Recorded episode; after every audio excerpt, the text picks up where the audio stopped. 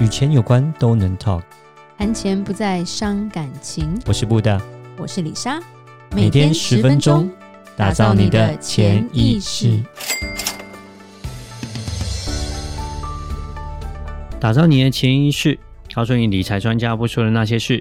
大家好，我是主持人布大，我是布大人生与职场的好搭档李莎。Hello，布大，是。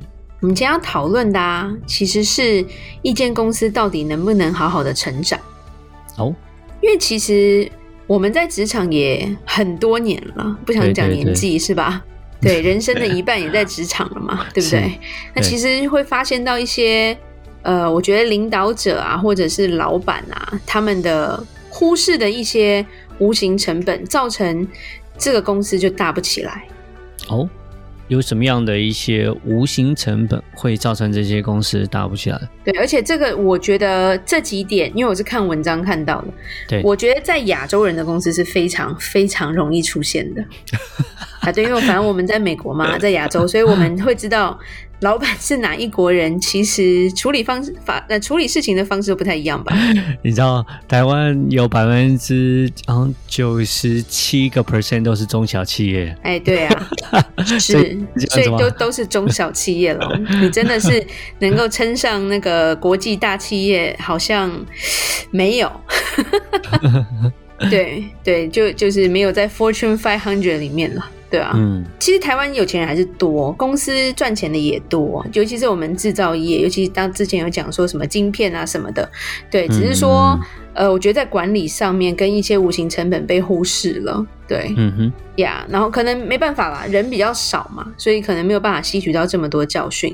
其实第一个有六个无形成本啦，第一个就是你人放错位置的一个错位成本。哦，这个倒是真的，对。错位成本是因为，今天我放一个很适合的人在一个位置上，他会一直努力，一直努力，一直升，会升迁嘛，对不对？嗯，做到他升不上去为止啊。是。但是很多人站在不适合自己的位置上，他从头就升不上去，是不是？譬如说，一个非常不知道跟人沟通的放在 HR，那可能就很难了。嗯，因为履历到他那边就就不知道会发生什么事。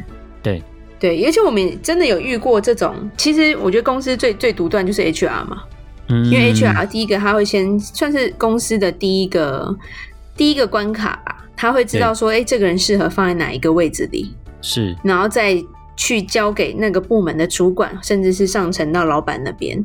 嗯哼，对，可是很很明显的是，如果今天这一关没做好，很容易你录取到了一个跟这个位置完全不适合的人。也许他在别的地方可以做得很好，但是因为放错位置之后，他就会影响到这个公司的成长。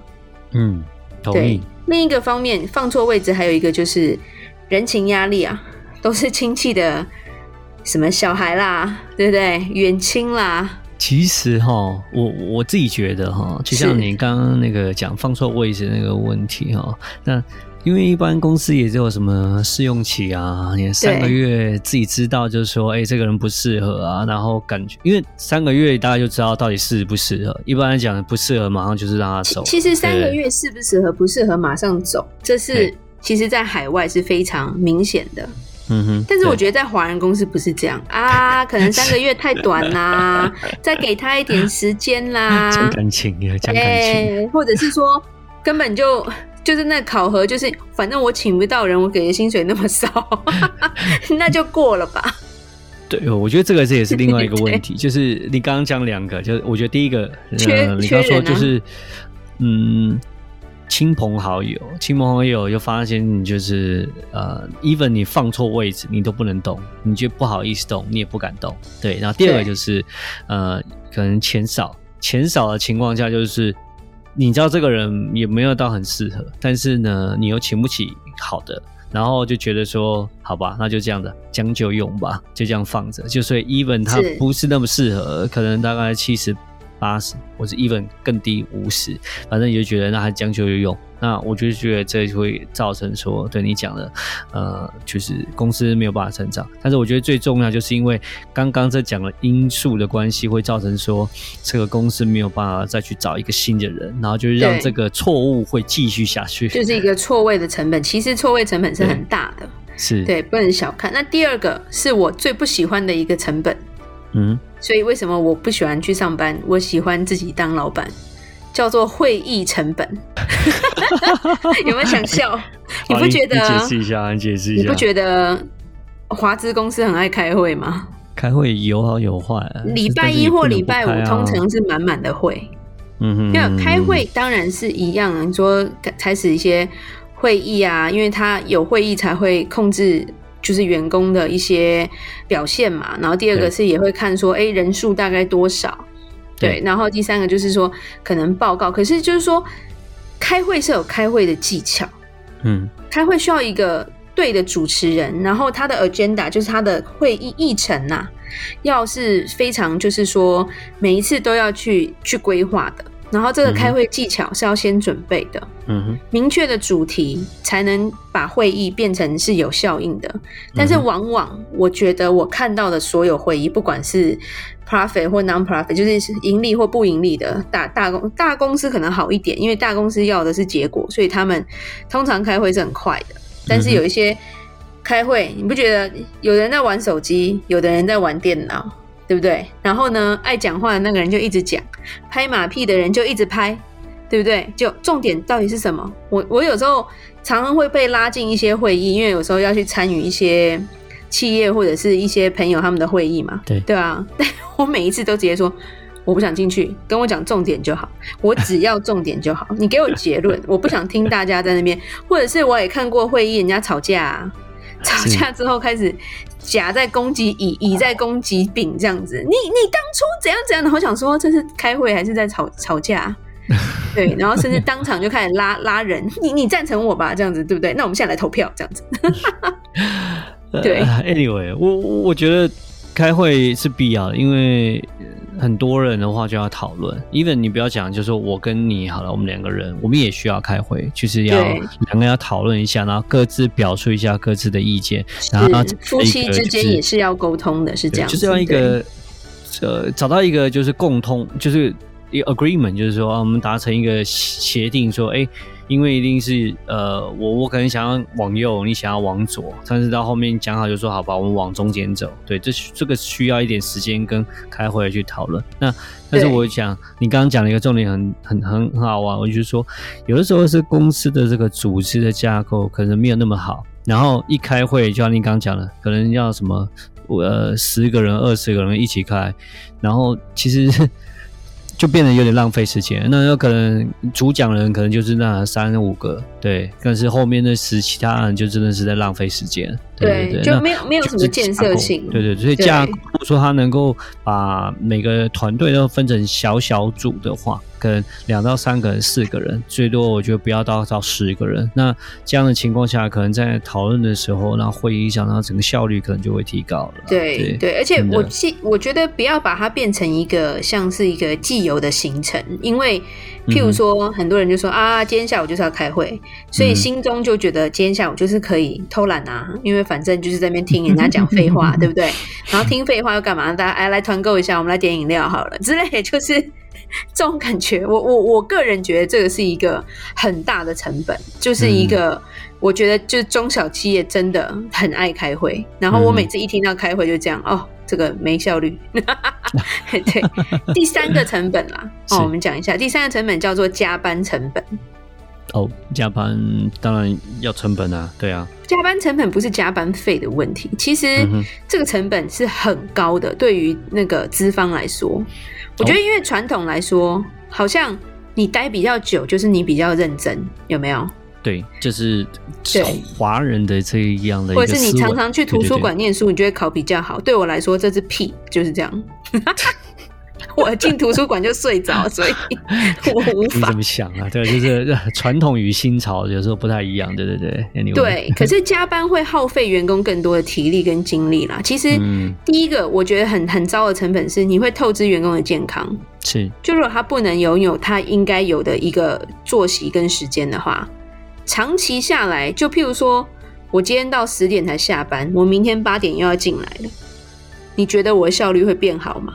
嗯，长期下来，我身体会变差，然后呢，甚至我会有一些事故之类的，对不对？嗯、那如果真的是一个好员工，这是一个很大的代价。没错。对啊，所以这个东西就会变成很容易，有时候加班久反而比较容易会出错，因为你太累了。嗯，是是。你如果在肯定好，就是说在一个专属的时间内，你可以把效率提高，然后员工在那段时间是很很努力的，我觉得那是够的。除非真的需要，还是需要加班的话，我觉得老板就要想一句话：你员工不够啦。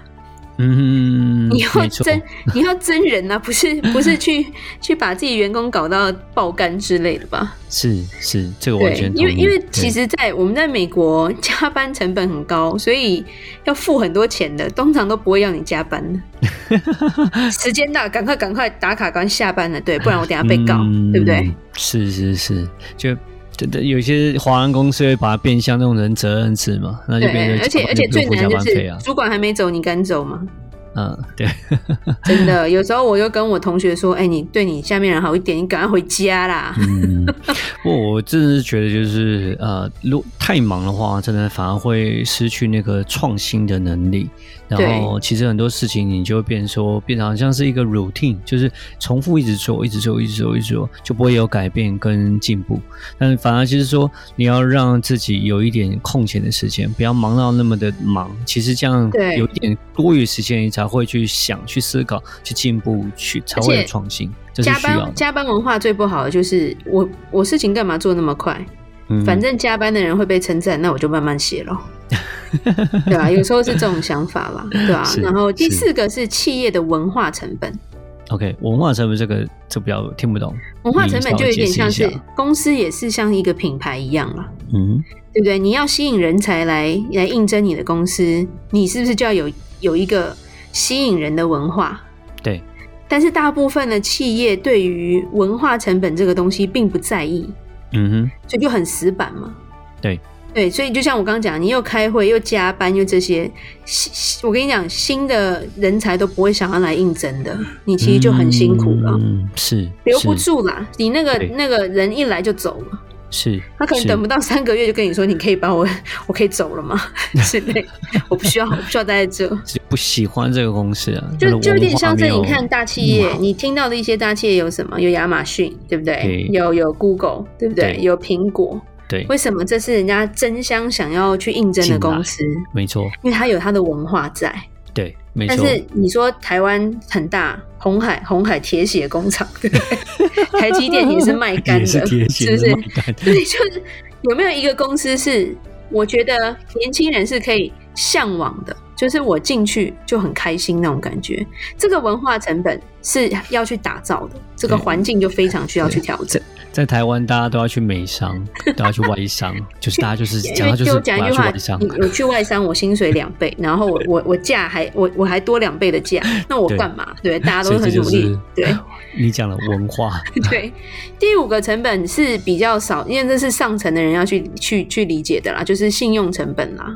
嗯，有点像是拖欠员工薪水啊，或者是克扣供应商欠积欠他们的货款啦，三十天、六十天、九十天这个，然后或者是跟银行关系不好，这也是惨痛的代价。就是当遇到如果你突然有周转不灵的时候的问题的时候，那这个我就不不太需要讲，这个是呃，我觉得公司高层自己要去处理的。嗯，那最后一个叫做决策成本。OK，就是很多老板觉得他自己是皇帝。OK，哎、欸，我们就经历过啊，对不对？是，然后一切都是他说了算嘛。对对对，所有的员工就只是帮他执行他这个王国的机器而已啊。嗯哼，所以变成第一个朝令夕改，对不对？对，他喜欢你，你就是 OK；他不喜欢你，你就不 OK。嗯哼，可是实际上，一个一个公司在运作，就像一个机器一样，你你是要每个人有自己的职责，要为自己工作负责啦。嗯哼，对对，然后这个决策力就很不一样，你不能去干涉各个部门的决策的方式。嗯哼，因为他如果一直自我为中心的话，基本上这公司不会有团队的作战能力。嗯，对，因为反正都你说了算呐、啊，最后大家就是只是不停的巴结摆烂，然后跟那个拍马屁，然后你发现其实你公司越来越不赚钱，因为。